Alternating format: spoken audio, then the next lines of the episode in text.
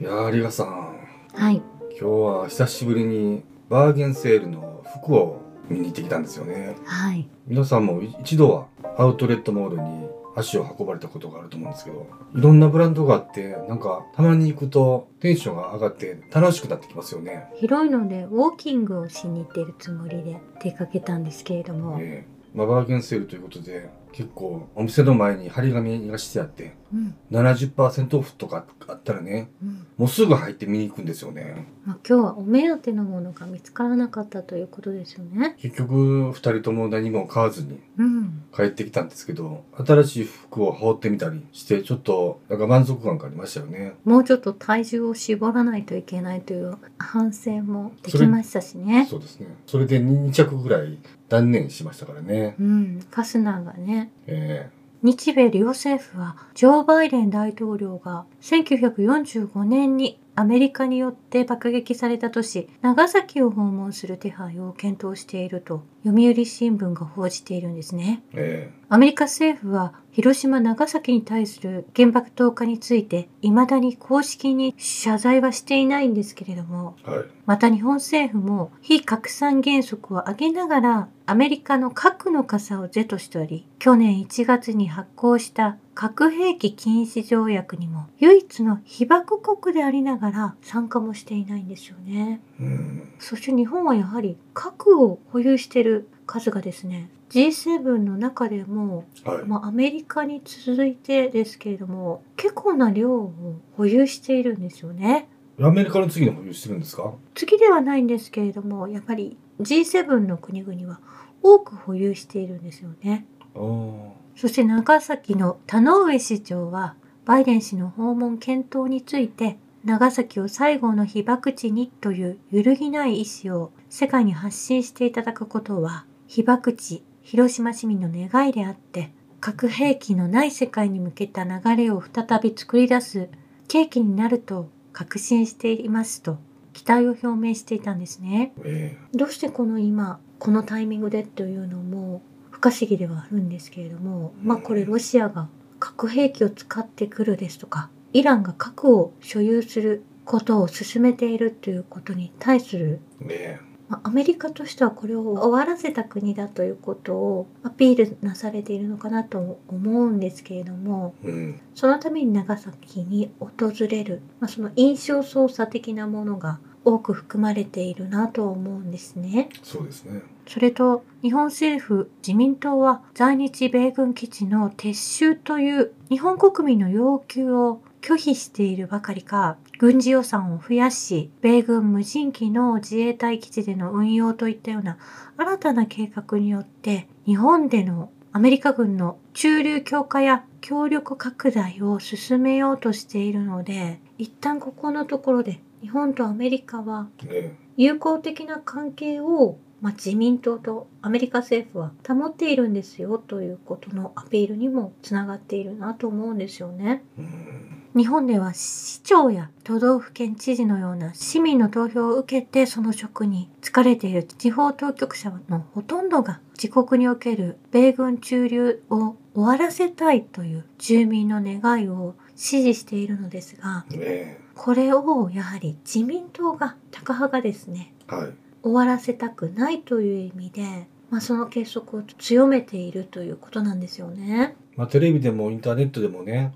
そういう言論人の方ロシアや中国を批判しますけどええ。案外アメリカを批判しないんですよね。ええ。沖縄でも、まあ、神奈川の方でも米軍基地から、え。まあ、有毒性が認められる物質が垂れ流されているっていうこと、まあ、それ自体もとても危険ですし、まあ、汚されてきていて米軍の飛行機が結構高度低めで飛んでいることも多くあったりなぜここまで危険を顧みずその米軍を置いておく必要があるのかというのを、まあ、それが正しいかのような言論の持っていき方をされる方が多く見られますよね。ねそして先月、東京渋谷区の路上で大麻を隠し持っていたとして逮捕された陸上自衛隊の自衛官2人について、東京地方検察庁は不起訴にしたということなんですね。えなんで？不起訴にした理由は明らかにしてされていないんですけれども、まあこれ自体がこの陸上自衛隊が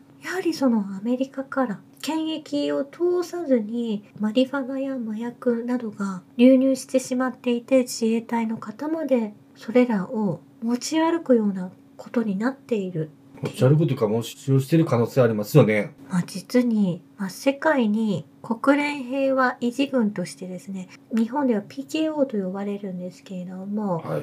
まあ、いろんな世界の紛争を止めるために自衛隊が派遣されていたりするんですけれども、うんまあ、それ自体が本当に平和部隊なのかと疑うような内容が、まあ、世界にはいくつも疑問の声が上がってきているんですね。えまあ、それがアメリカ軍とまさかの日本の自衛隊も、まあ、そういったことに本来のお仕事を全うしているのかどうかということもちょっと今後見ていかなければいけない内容だと思うんです。えまあ、女性隊員に対する性的ないじめ問題もありますし、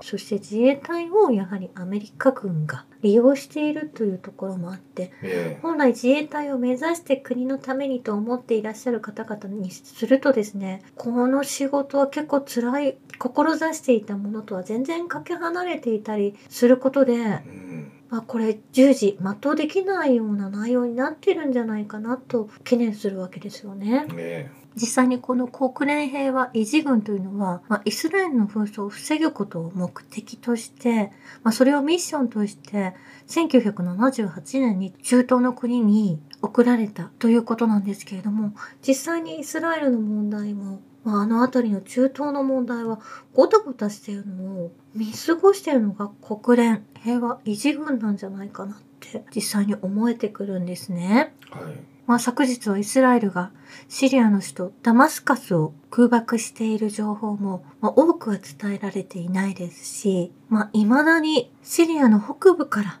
アメリカやトルコが豊富にあるエネルギーを石油資源を盗んでいるというのはまだ止まっていない。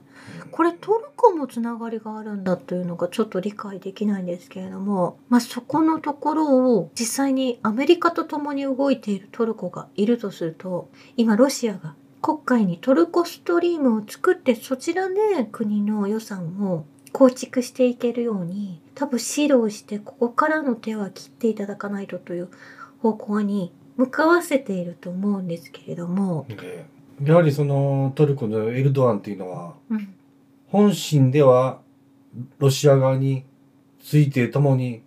正常化していきたいという思いはあると思うんですけどねやはりそのアメリカからのその要要求うん、NATO にも加盟していますからね。そのサンドイッチ状態でなかなかそこの舵取りっていうのが難しい立場にありますよね。うんまあ、エルドアンさんはそのウクライナの中のドネツク地方ですね。えドネツクルガンスク、まあ、4州がロシアの領地になったんですけれどもそれには賛成はしていらっしゃらないんですえね。うん。まあ、そういった意味でもすごく微妙な立ち位置ではあると思うんですけれども、えまあ、ここでロシアが勝利すると一転する内容になってくるかなとは思うんですけれどえも、うん。そして異様だなと思ったニュースがドイツの北部イツェフォーという裁判所が20日ナチスの強制収容所で即帰者として働いていた女性97歳のおばあさんですね。えその女性に対し1万人以上の殺害を手助けした罪で執行猶予付きの禁錮2年の判決を今になって言い渡したということなんですよね。えうんドイツの司法はナチスの残虐行為に直接関わっていなかったとしても刑事責任を追及し続けるという判断を下したようなんですね。えまあおばあさんももう97歳なのでちょっと見るからにもう力もないですしそういった方にこういった判断をなされるのも、まあ、このタイミングでこの裁判所がこの判決を出すということはええ世界に向けてのメッセージだと思うんですよね。えそうですね。ナチスに加担した方々は年を取られようともやはり残虐行為に関わったまあそれも直接関わっていなくともこういった追及をし続けますよということドイツの裁判所がおっしゃっているのが、まあ、司法が正しく動いているというのがちょっと驚きなんですけれどもうんというのもウクライナを支援していらっしゃる国でもあるのでそれ自体がちょっと腑に落ちないなとも思ったんですけれども。ええ。まあ、97歳といえども1万人以上の殺害を手助けした殺害を幇助してきた犯罪者ですからね。うん。それはきっちり裁きを受けないといけないでしょうね。こう何十年も経った後でこういった刑事責任が問われるというのも、まあ、過ぎ去ったものであっても何かのきっかけでまあこれを表現しなければいけないというか、だからその戦争という後始末うん。その戦勝国利権によるその犯罪行為の隠蔽であったり歴史修正ねうん。この問題っていうのがずっと後世に向かって歪みを作ってるわけですからねここでしっかりとその原因である野蛮な行為に対してきっちりと判決を下すっていうことから一つ一つ進めていかないといけないということともうイコールこれねワクチンの問題も同じことだと思うんですよね。そうですね結局何をやっても許されるっていう世界になってしまってますからね。うんそうではありませんよというえ判決だと思うんですよね。えはいアメリカの病院では赤ちゃんが貧血だから輸血をしましょうと主張された病院側が取った行動が保護者が反対しているのに無理やり赤ちゃんにワクチン接種者の血液を輸血してその直後巨大な血栓ができてしまって赤ちゃんが亡くなってしまったというこれニュージーランドでも同じようなことが起きていたんですね。むちゃくちゃ両親はわざわざワクチン未接種者の血液を準備していたが病院側はそれを使わず接種者の血液を輸血する。もうこれ自体も本当に狂っていると思いますしもう私が今病院に行きたくない。もうなるべく病気になりたくないなと思うのがここなんですよね。もうそしてアメリカの医療も司法も、まあ、政府もそうなんですけれども昨日取り上げたように LGBT、まあ、未成年者も性転換ができるですとかはいそういった手術を行うことが可能になったというそういった法律を、まあ、カリフォルニアで進められているっていうニュースも見たことがありますし本当にサタニストというかもう本当に狂ってしまったアメリカを日々見ているわけですよね私たち。そうですねこれは誰が指導してこのような非人道的な働きを指導しているのかというとやはりダボス会議ですとか、まあ、そういったところもうサタニストたちが動いているとしか思えないなと思うんですよね。えそしてイーロン・マスク氏は熱心に次の CEO を探しているそうなんですけれども Twitter を存続させることができる CEO を見つけることが必要ですとおっしゃられて本当に降りられるようなんですよね。昨日の話ではクシュナが公認になるという話も出てましたよね。うん。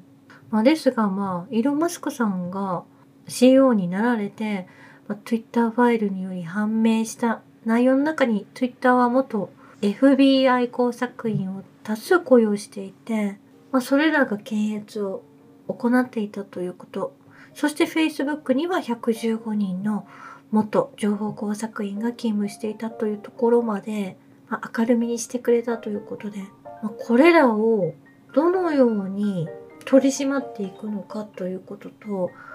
まあ、大きな課題を与えられたということにもなると思うんですよね。うんそしてこれを聞いて欧州委員会では彼らの嘘、選挙違反、賄賂、汚職を隠蔽することに SNS の検閲は尽力を尽くしていたことが分かりましたということを発表されているんですけれども、えまあ、これによって世界中が、まあ、このおかしなニュースが流れていって、まあ、いろんなことが隠されているなということに、まあ、気づける機会にはなったと思うんですよね。えうん。以上です。ありがとうございました